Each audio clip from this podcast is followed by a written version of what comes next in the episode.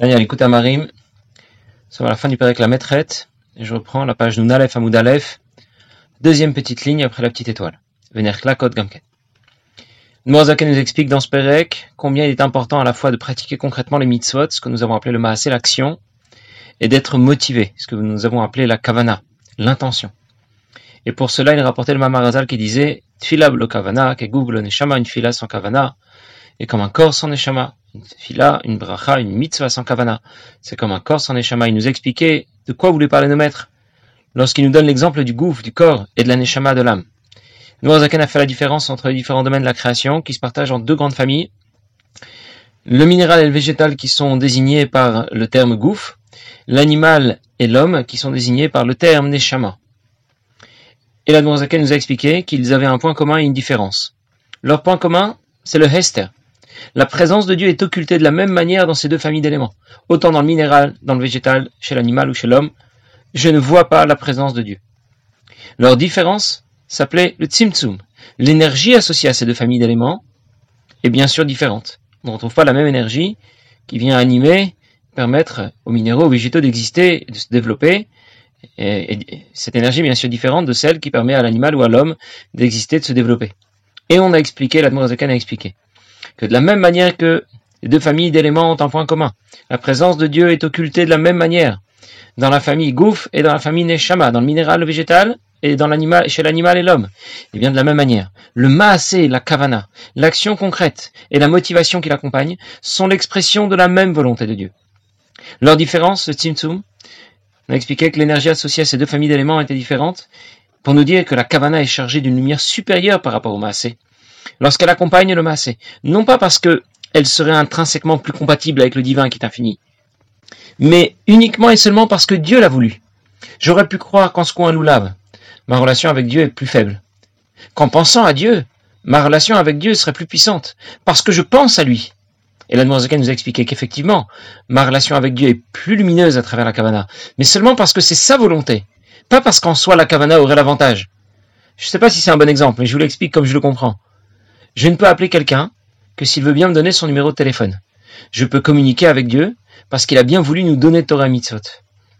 C'est le seul moyen que nous avons de communiquer avec lui et de nous rapprocher de lui. Dans Torah et Mitzvot vont s'inscrire le Maasé et la Kavana. Et il a décidé que d'une part, sans le Maasé, rien ne fonctionne. Sans l'action concrète, rien ne va fonctionner dans cette euh, communication, dans cette relation avec Dieu.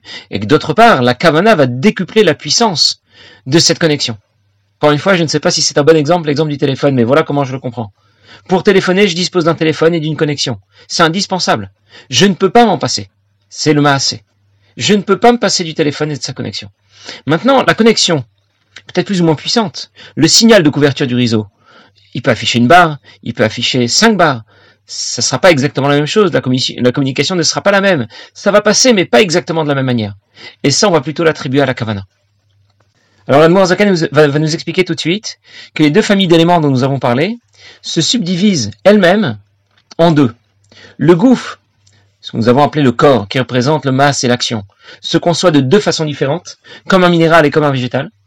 Et la neshama, qui correspond à la kavana, à l'intention, à la motivation qui accompagne ce que nous faisons, eh bien, va aussi se concevoir de deux façons. Comme un animal ou comme un homme. En d'autres mots, j'ai deux façons d'agir et deux façons d'opérer cette kavana, de faire que cette kavana va accompagner le maasé. Alors, dans les mots. Ce sera divisé aussi en quatre, catégories. Gouf et nefesh, l'action et la kavana, se subdivisent en quatre catégories. Gouf mamash madrigot. Le corps des mitzvot, ça veut dire l'action concrète, se divise en deux parties, en deux, grands ensembles. Shen mitzvot masiot mamash, il y a les mitzvot qui se font dans la pratique concrète, dans le geste. Et puis il y a mitzvot hatluyot bedibou. Il y a les mitzvot qui s'inscrivent plutôt dans la parole. Bedibou ou marshava, ou dans la pensée. Comme Talmud Torah, Birkat Amazon. Comme l'étude de la Torah, Kirat Tfila, Birkat Amazon, toutes les autres brachot. Voilà pour les deux façons que nous avons de distinguer euh, le maasé. Dans le, dans le terme maasé, il y a deux façons d'agir. Il y a celle qui va correspondre au minéral, c'est l'action concrète avec soumission. Et celle qui va correspondre au végétal. Végétal, c'est déjà euh, un peu différent du minéral. C'est ce qui va correspondre à l'action, qui s'inscrit seulement dans la parole. Parlons maintenant de la kavana. L'intention qui accompagne la pratique des mitzvot. Pour s'attacher à Kadosh Baruch Hu. Sheik Neshama Legouf, qui était comparé à la Neshama par rapport au corps, va aussi être divisé en deux grands ensembles.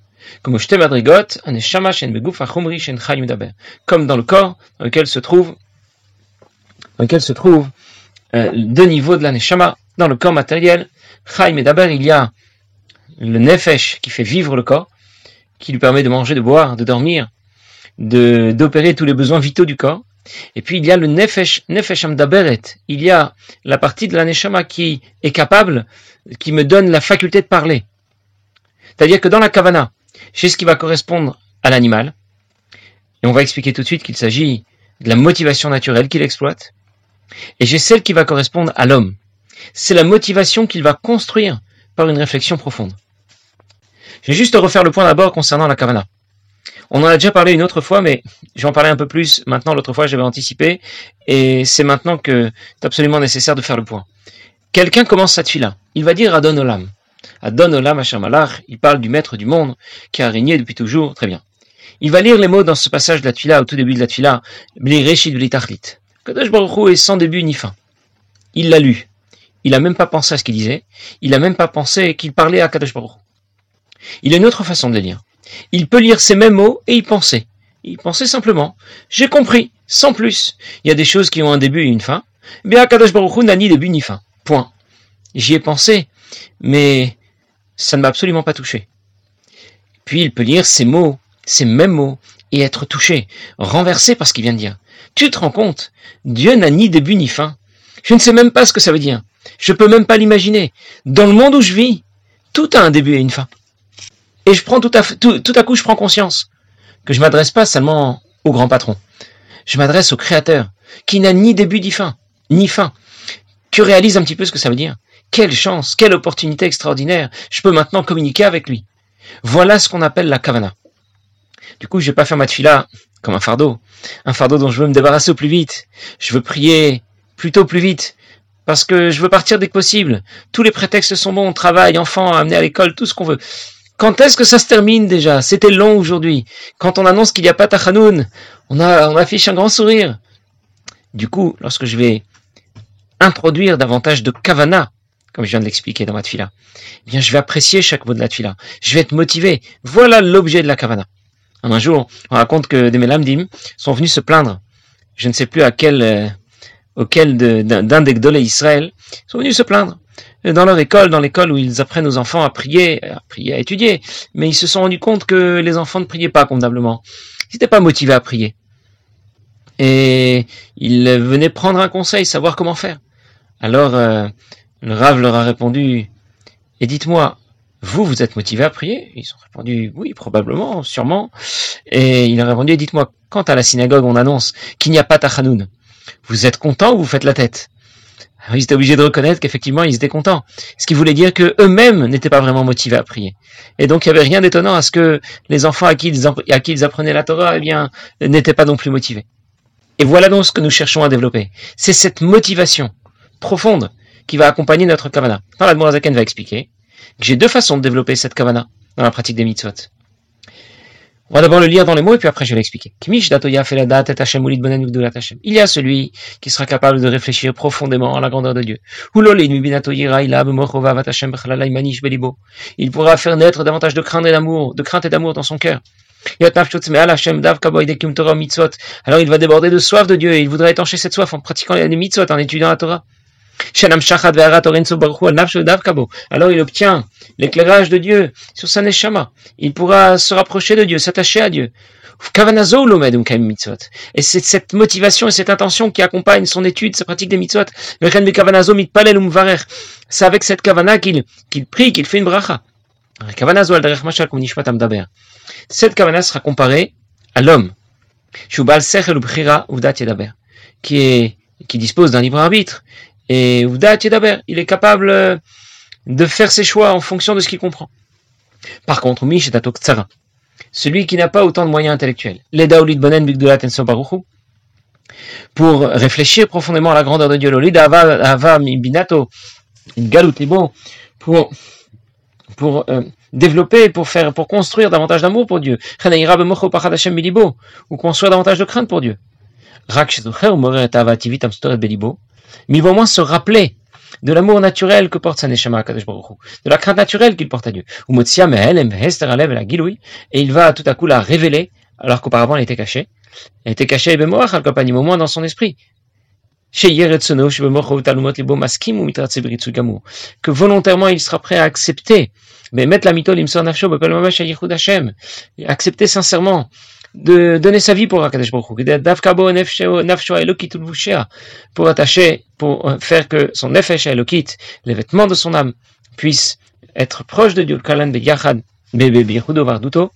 et pouvoir rejoindre l'unité de Dieu. Kanal, c'est la volonté suprême de Dieu que l'on trouve dans la pratique des mitzvot et dans l'étude de la Torah.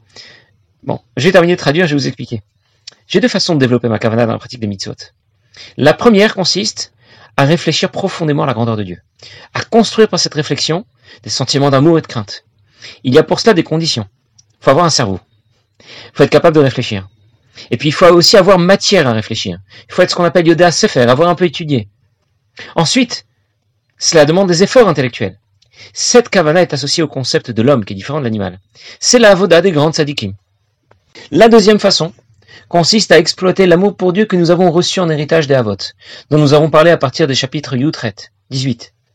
Alors l'effort intellectuel à fournir est moins intense, et cette kavana, qui exploite l'amour naturel instinctif que porte Maneshama Kadesh Baruch est donc associé au concept de l'animal. Le premier type de kavana sera bien plus puissant et profond que le deuxième. Et c'est là, la différence qu'il y a entre l'animal et l'homme. Un animal a peur de certaines choses. Il aime certaines choses. C'est pour lui naturel, c'est son instinct. Si je mets du blé devant une vache, elle va le manger. La viande devant un lion aussi. Si je mets du blé devant un lion, ça va pas aller. Mais c'est pas parce qu'il y a réfléchi. Parce que tout simplement, ça fait, ça fait partie de sa nature. Alors on parlera d'une kavana qui, si elle est de ce rang-là, une kavana instinctive elle sera limitée à l'esprit. On va comprendre qu'il faut aimer craindre Dieu, mais moins le ressentir. C'est une kavana qui reste limitée, cadrée. Puis il y a une autre façon de développer notre kavana. Un homme sera capable de réfléchir, de comprendre plus profondément pourquoi il faut aimer Dieu, pourquoi il faut craindre Dieu, et bien sûr de le ressentir davantage. En plus, disait la Zaken, c'est un bal bechira. C'est quelqu'un qui, qui possède un libre arbitre, un homme. Ça veut dire, qu'il n'est pas obligé de conserver son caractère naturel. Il peut choisir de réfléchir, prendre des décisions conformes à ses réflexions. Craindre et aimer Dieu, plutôt que l'argent, les loisirs ou autre chose. Et c'est là que se manifeste le libre arbitre de l'homme, dans le fait de ne pas réagir de façon instinctive, mais de faire les choses conformément à la réflexion qu'il a menée au sujet de la grandeur de Dieu. Et on a tout de suite compris que cette cavana sera beaucoup moins bridée et limitée que la précédente. C'est la vodade de Tzadikim. Pour cela, il faut être doué. Il faut avoir un don spécial.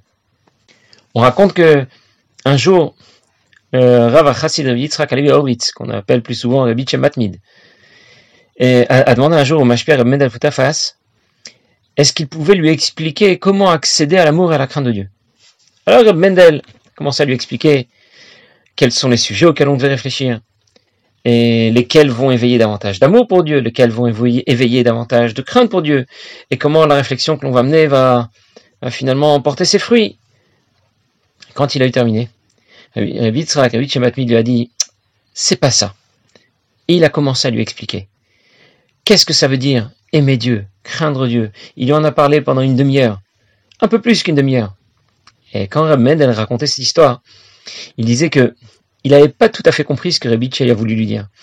Tout le développement qu'il a fait, il l'a pas parfaitement compris. Mais ce qu'il a compris, c'est que pour arriver à cet amour et à cette crainte de Dieu, il fallait vraiment être doué. Il fallait avoir un don pour ça. C'était un cadeau c'est pas quelque chose auquel on peut accéder juste en faisant des efforts.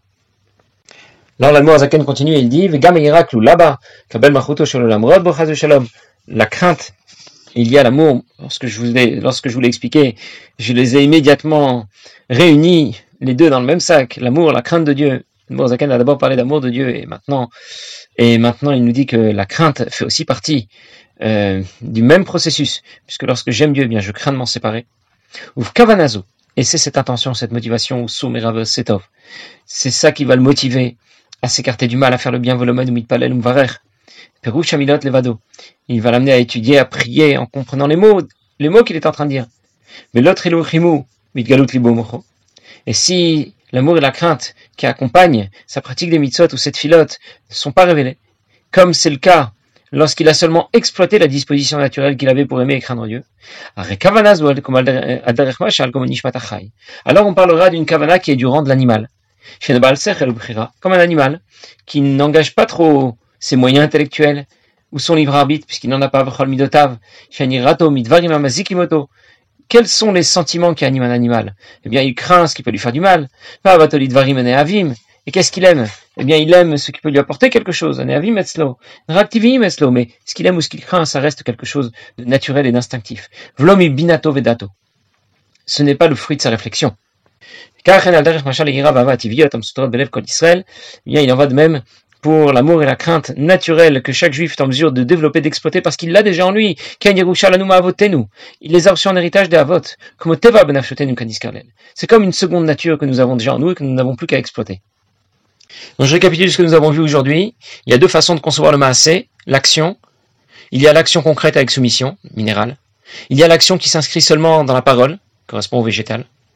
Dans la kavana, il y a la motivation naturelle que l'on pourrait exploiter, qui correspond à l'animal.